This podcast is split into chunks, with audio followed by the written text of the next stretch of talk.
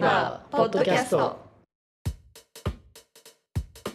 人々が集う風景を作る会社 BAGN このポッドキャストは Be a Good Neighbor をキーワードに良き隣人と語り合うチャンネルです。水曜日の夜8時ビール1杯分の時間をお届けします。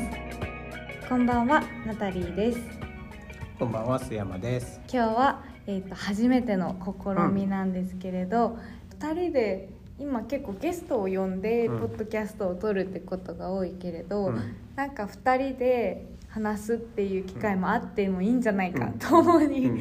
共通っていうかなんか私は割とその惰性的に見ちゃってるっていうのもあるんですけど でも共通の話題としてうん。何かを見て、うん。でちょっとした思いや所感を抱いてちょっと外に発信するっていうことは共通認識であるので、なんかそこをテーマにできないかうんということで今日のあのテーマは「アフターライフ」っていうネットフリックスのこちらオリジナル？オリジナルドラマ。あオリジナルドラマですね、うんそうそうそれを、えっと、全部見てみて、でその、えっと、感想だったりとか、うん。ちょっと思うところを話してみようと思う回になります、はい。はい、よろしくお願いしよろますしくお願いします。どうなるかちょっとドキドキしながら昨日の夜も寝れなかった。いや寝てるな。っていうなんですけどとはい今回のこのアフターライフはですね、うんうん僕がじゃあこう一緒に話してみようってなった時に、あなどの映画ドラマについて話しするのがいいかなって考えた時に、こうこの BAGN のテーマというかでもある。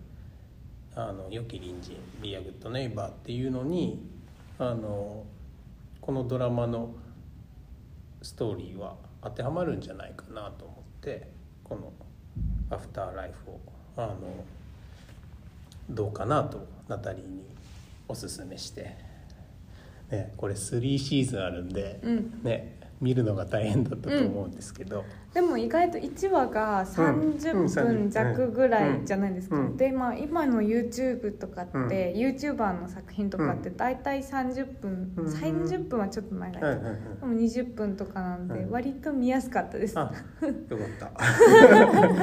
でも僕は一回見てるからあれだったんですけど、まあ改めてもう一回見たんですけど、ね、大変だっただろうな。っ ていやいやいや楽しい。あのノルマになってないいやいやいやいやいや本当にあのお互いにネタを出すっていう、ね。ポッドキャストがあのノルマにならないように楽しいことをやっていこうと思ってるんですけど、うん。はい。はい。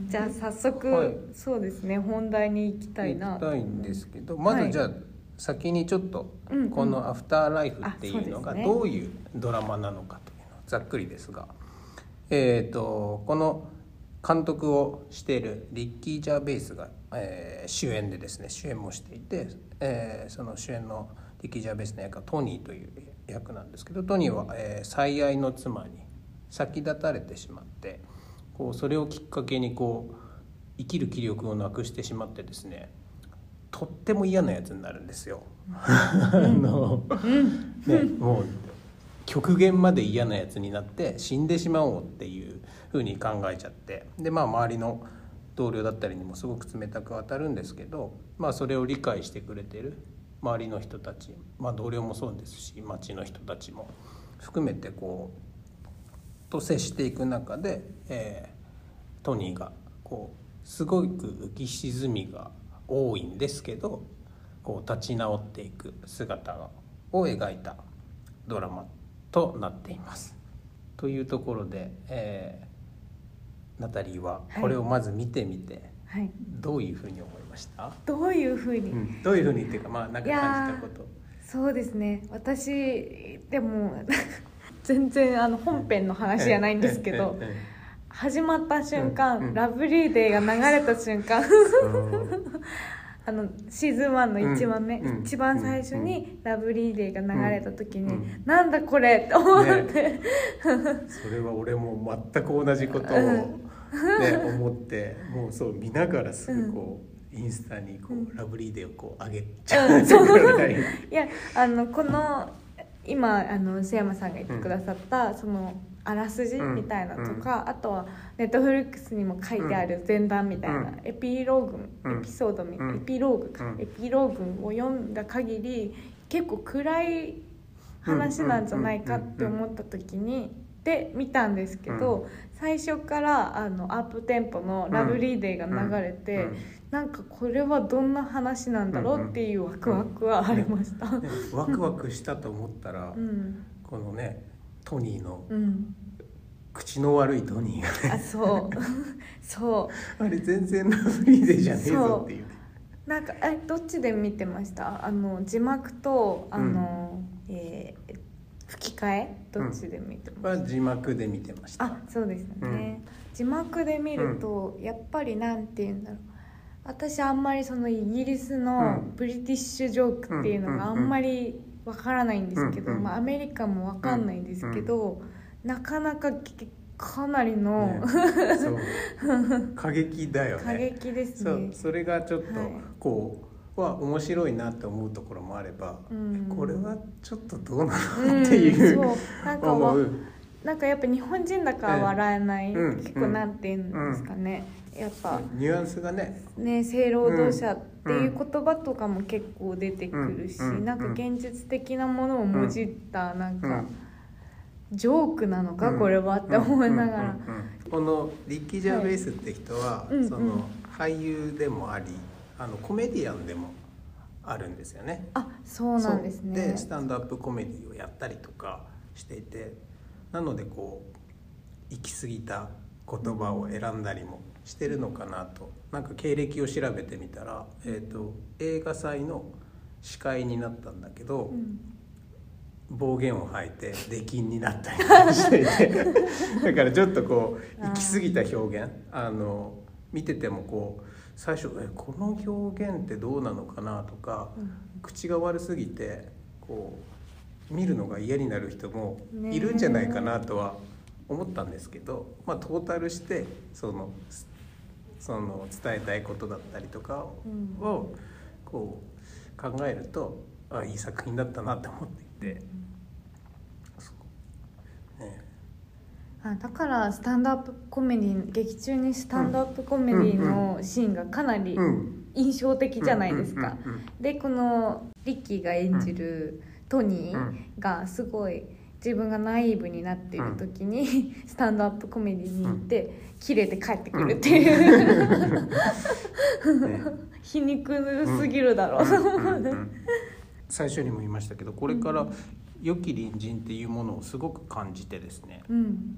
そのまあきっとこのトニーはこのつまりさ気立たれる前はとってもファニーでなんかこう面白い人だったんじゃないのかなとチャーミングな人だったんじゃないのかなと思っていてそれは何でかっていうとこう、ね、本当に口が悪いんだけど同僚とかがそれをこういや今は仕方ないんだって言って許してるところがもともとなんかすごく優しい人だったからそうなんだろうなと思っていてでその同僚とか町の人とのやり取り本当にトニーは悪態をつくんですけどうん。それを受けた人たちは優しく接してでその言葉を受けてちょっとずつこう変化していく姿。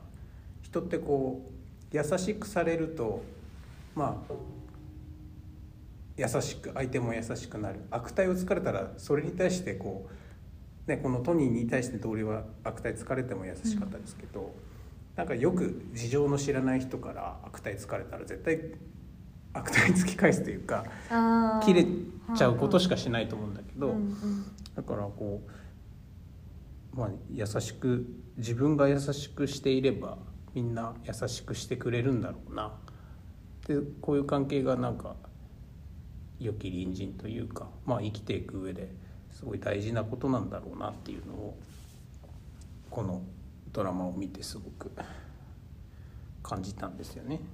うんそうですね、うん。なんかやっぱ自分の行動がそのそのまま返ってくるっていうか、んえー人は人のな情けなる何でしたっけ？えっと情けは人のためならずですね。っていうことなのかもしれないですよね、うん。そうですね。なんかナタリーがこの言葉良かったなとかこのシーン良かったなみたいなとこあります？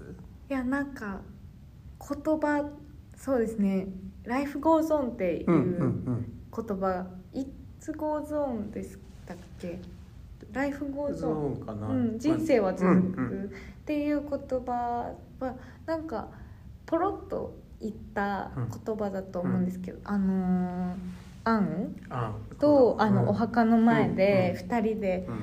あのいつもいつも、うん。あのおそれぞれのうん。大切な人のお墓を見つめながら話す時間が、うん。なんかこの劇中の中で一番ゆったりできるところ、うん。心を落ち着かせて見れるところだったなって思った時に、かなその時に「Life Goes On」っていう言葉が出て、あ「It's Goes On」ですね、その言葉が出た時にあそうだよなって思って嫌なことはあったりとか、うまくいかないことはあるけど、人生は続くし、うん。寂しいこともあるけど、うん。人生も続くよね、うんみたいな感じ、うんもっともっと深い意味はあったと思うんですけど、その言葉が印象的でした。なんかね、うん。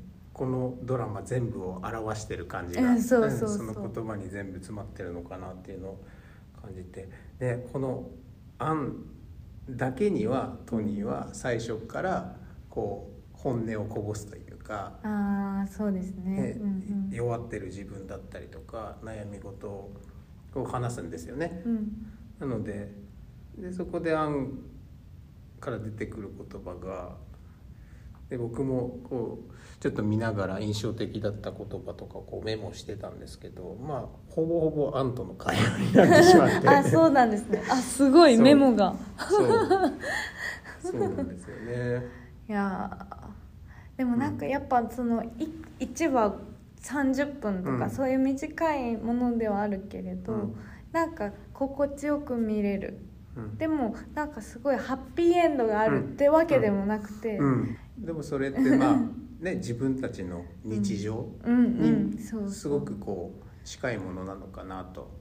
なんかでそのアンとの会話だったりとか、まあ、友人の会話うん。だけで、まあ、その日ちょっとほっこりしたりとか、うん。落ち込んだりとかその激しくうん。ハッピーであったり、うん。激しく悲しかったりって、まあ、日常そんなないですよね。そうで一見なんか単調でつまらない生活かもしれないですけど、そこにある会話だったりとか、なんか改めて見つめ直すものだったのかなって思いましたね。最近こうこの映画もそうやって大きな変化がないこともある日々をいかにうんうん。楽しくというか自分でこういい日だったなって思えるかっていうのがなんかこの映ドラマもそうだし聴く曲とかも、うん。その何でもない日々を歌ってるものとかにすごく僕は惹かれていてそれがなんでなのか。ち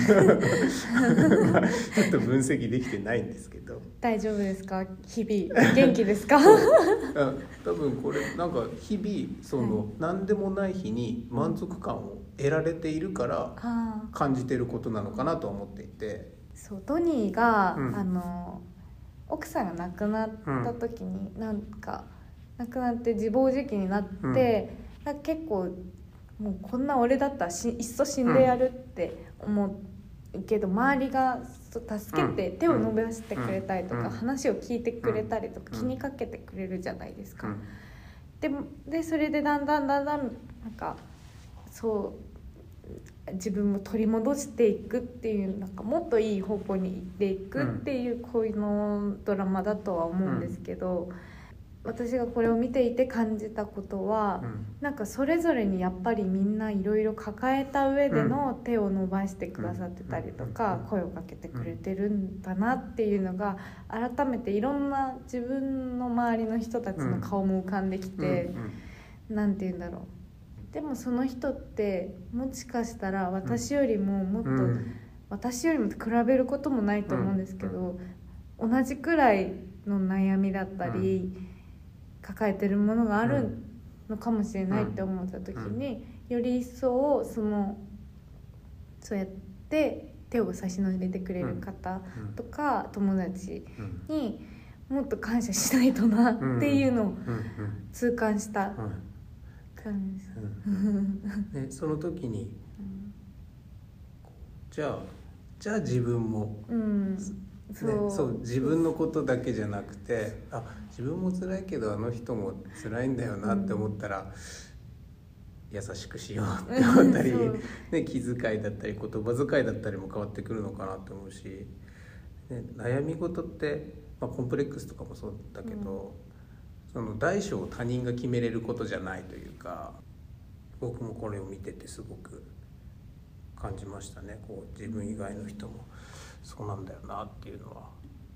須山さんの印象に残ってる言葉だったり場面もあるんですか、あえっと、アンの言葉になってしまうんですけどうんあのトニーが、えっと、ちょっと恋をするというか気になる人ができたんですけどそのやっぱりこうアンへの気まあアンじゃないやリサへの気まずさとかこうを抱いてこうその女性と仲良くなろうっていうことすらこう拒否してしまう。っていう感じがあったんだけどそこでその人を、えーエマっていうそのお父さんが入っている施設の看護師さんなんですけどデートに誘うんだけどでも自分からあ誘いたいと思ってるんだけどでも自分がそんな誘っても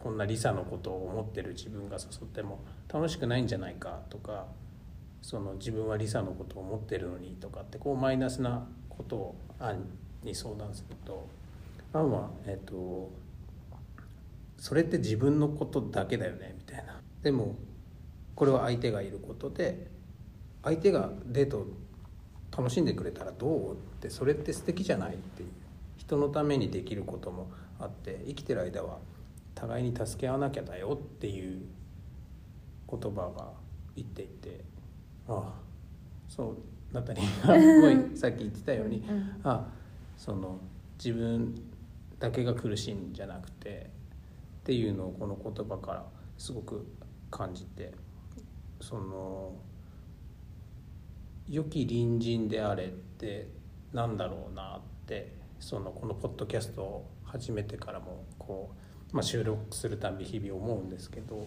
それがこう人によってまあそれぞれ、まあ、自分が主主役主人公であることでそれにつながる人もいると思うんですけど僕はなんか自分が主人公じゃなくて誰かのために脇役じゃないけどそういうのがこう良き隣人であることかなって思ってたのでこの「あん」の言葉がすごくこうそことリンクしたんですよね。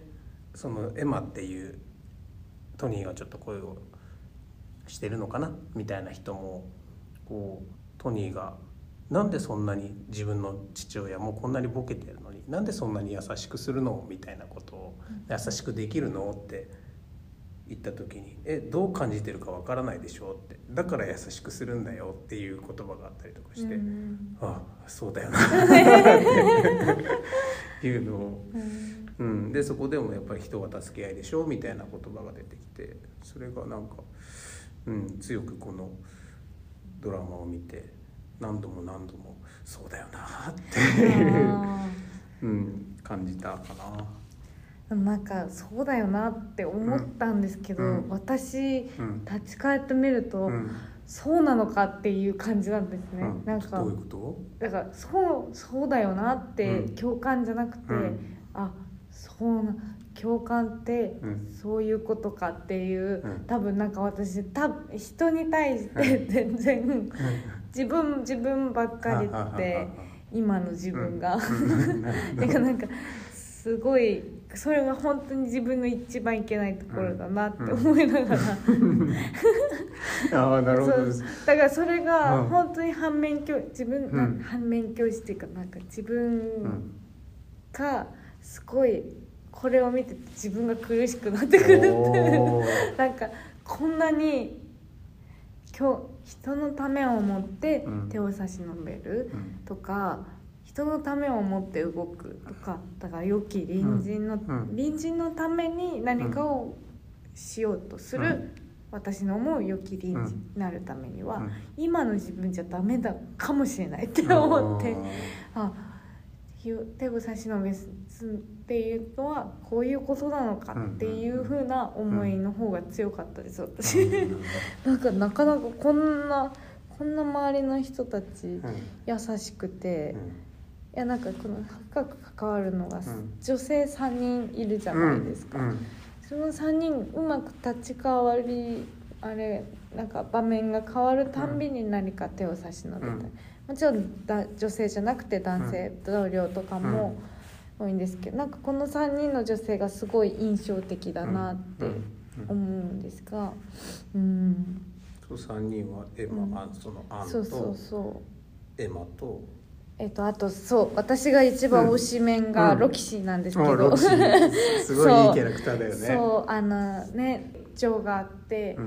うん、あの家のね掃除とか、うん。料理とかもね、あのボランティアではあるけど、だって私も困ってるから、うん。困ってる時は助け合いでしょみたいなうん。うん。感じで支えてくれる、まあなんていうんですか友人なんですかね、あれ友は。人ですね、うんうん。でもそれもねトニーがこうそのセックスワーカーであるロキシーに対してそれをこうなんか嫌な目で見るじゃなくてえでもそれって仕事でしょっていうふうにうん。捉えてる人だったから、でそれがきっとそういうふうに捉えてくれる人がいなかったからこうトニーのことを信頼したのかなっていうのを。うん。なかなかあの短期間で知り合った人に鍵渡さないですよね、うん。鍵渡して掃除しといてなんて言わないですよね。うんそうですね。なんか結構ここのアフターライフの中では本当の今起こっている現実とかね薬とか、うん。そうホームレスだったりとか、うん。うん。そういう身分の差とか、うん。そういうものをなんかライトに扱ってはいますよね、割と。ね、でこのトニーは新聞社で無料配布のうん地元の新聞社で働いてるんですけど、こう毎回毎回町の人たちをこう新聞に乗りたい人を募集してるのかな。そうですね、あの口コミとかで、うん。こう。でその自分こんなことやったんだとかこんなことが起きたんだって町の人からのその声にを取材しに行くんですけどそれもまあまたいろんな変わった人 がいてその表現どうなんだろうみたいなものもあるけどなんでみんな新聞に載りたいって思ってるのかな？とかその人がちょっと変わってるなって思うその特徴すらこう、まあ、でもこれって自分に重なるじゃないけど自分にもなんかこういう部分があったりするだろうなみたいなのを感じてなんかうんなんだろう。変な変わった人には見えるけどいろんな人がいて生活してるんだよな っていうのを。須山さん真面目じゃないですか。私あのしょうもなって思って言ってました。嘘。まあなんかそれぞれにしょうもないけど、う。ん。でもでもなんかそれぞれのあのなんていうのねなんかダウン症の子とかうん。がそれをなんかネタに自分でなんかいろいろやったりとか、でうんねうん。で人に自分のことを知ってほしいっていう、うん。その承認欲求寂しさがうん。みんな抱えてるんだよなっていうのとかまあねがあってその占い師がずっと自費出版で本を書いてる。でもすごく過激なうん。あのエロ小説なんだけど なんだけどその人はそのか書くことが本当は仕事にしたかったけど、うん。それは仕事にはならなかったっうんていう、まあ、そこをねつまらない あのエロ小説っていうことを書いてるって設定にはなってるんだけど、うん。そうね。いやそういう裏を人返そう裏を返せばその自分のやりたいことを、ね、一生懸命やってることをアピールしたい。っそれ自分の周りにもいっぱいいるよなって思ったりとか、うん、ねなんかね犬の糞を入れるポストに永遠に手紙を送り続けてうん。音信不通の妹かお、うん。誰かに、うん。お姉ちゃんか誰かにうん。手紙を送り続けるけど、うん。連絡が届つかないって、うん。そりゃ糞入れるところに入れてるからって とかとかとねか、、なんかねね。そう分析できないものも あったりするんだけど。あでもでもそれをね恥ずかしいと思うんじゃなくてそれを、すその恥ずかしい行為ですら新聞に載りたい。っうん。て思うその先。相当寂しい思いをしてるんだろうな、その手紙を出し続けることもそうだし。っていうのをなんかこう感じてましたけどね。でもさすがやっぱそのスタンドアップコメディをやっているうん。このリッキーだからこそうん。そういうなんかしょうもなってうん。私が思っちゃうのかなと思って、ね。ね、なんか完全にネタバレですけどね。ネタバレですけどね。そんなネタを隠しながら話すような技術もないですし、ネタバレですって書かないとダメですからね多分。ね、そうだね,、まあ、ねとそうただただただただこうなんかヒューマンドラマというかこう泣けるとか感動するとかってじゃなくて笑えるところがたくさんくだらない笑いがいっぱい入ってるところがなんかすごくいいなと思ってて。こうさっきからこう人のためとか優しくするとかい。うことをずっと言ってますけど、まあ難しいじゃないですか。難しいですよ、難しいからこそこうできてない自分にいやそうそうであるべきだよなっていうのをこ言葉で言うのはう、ね、簡単だ突きつけけど、突きつけられていて、不器用なんだろうな、うん。自分と思うんですよね、うん。でもなんかねその優しくすることその人のためっていうのも結局は自分も生きやすくなるのかなとああそうですね。思っていて、なんかさっきこう脇役とか主人公みたいな話をしたけど、結局はそどっちの立場であれこう優しかったりその相手のことを思う行動を言葉をこうかけていると結局は自分に返ってき来てくれるんだろうなっていうふうに、んそう。うん、思うので。いやなんか今回この撮ってみようっていうのがちょっとどうなるかお互いに分かんなくて、そううん。もしかしたら3分ぐらいで終わるんじゃないかっていう。こう思った。あ思った。はい。いやでも改めて思うんですけどなんか私読書感想文下手くそだったんですけど、うん。あらすじ全部書き写して終わりみたいな感じだったんですけどなんかでもそうじゃなくてうん。映画動向っていうのはうん。すごいそういう評論家さんにお任せしといて、うん。私はなんかあの映画にをを見て気づいたことが一個でもあれば十分なんだなっうん。うん。て、やあの読書感想文を適当に書いてたうん数十なんか小さい頃の自分に言いたいですね。ね、そのねもうなんか話完全にそれるけど、うん。読書感想文もいや感想文なんだから、はい。文字量なんて関係なくねって思ったりとかしてて、ね あのさこのこの会話のここにこう自分が重なりました、うん。こう気づきましたっていうのがあの30文字でもいいのかもしれないそうですよね。ね、うん。って思う。となんか。それでしかなければそれでしかないんですよね。ね。今すごく感じた。読書感想文な なんだあれって。読書感想文。2枚以上とかありましたよね。ねねあったじゃん。そんなそれこそひかん感じ方違うしさ、うん面白いですね。ちょっとなんかぜひ時間があればうん。なんかまたじねこの第2回とかやってみたいと思うんですけどね,、そうね。次はこう今回あの僕からのはい「これどう?」っていうおすすめだったので。これがいや映画じゃなくてもいいのかもしれない。あこのうん。本でもいいかもしれないし、音楽でもいいかもしれないし。あ、うん。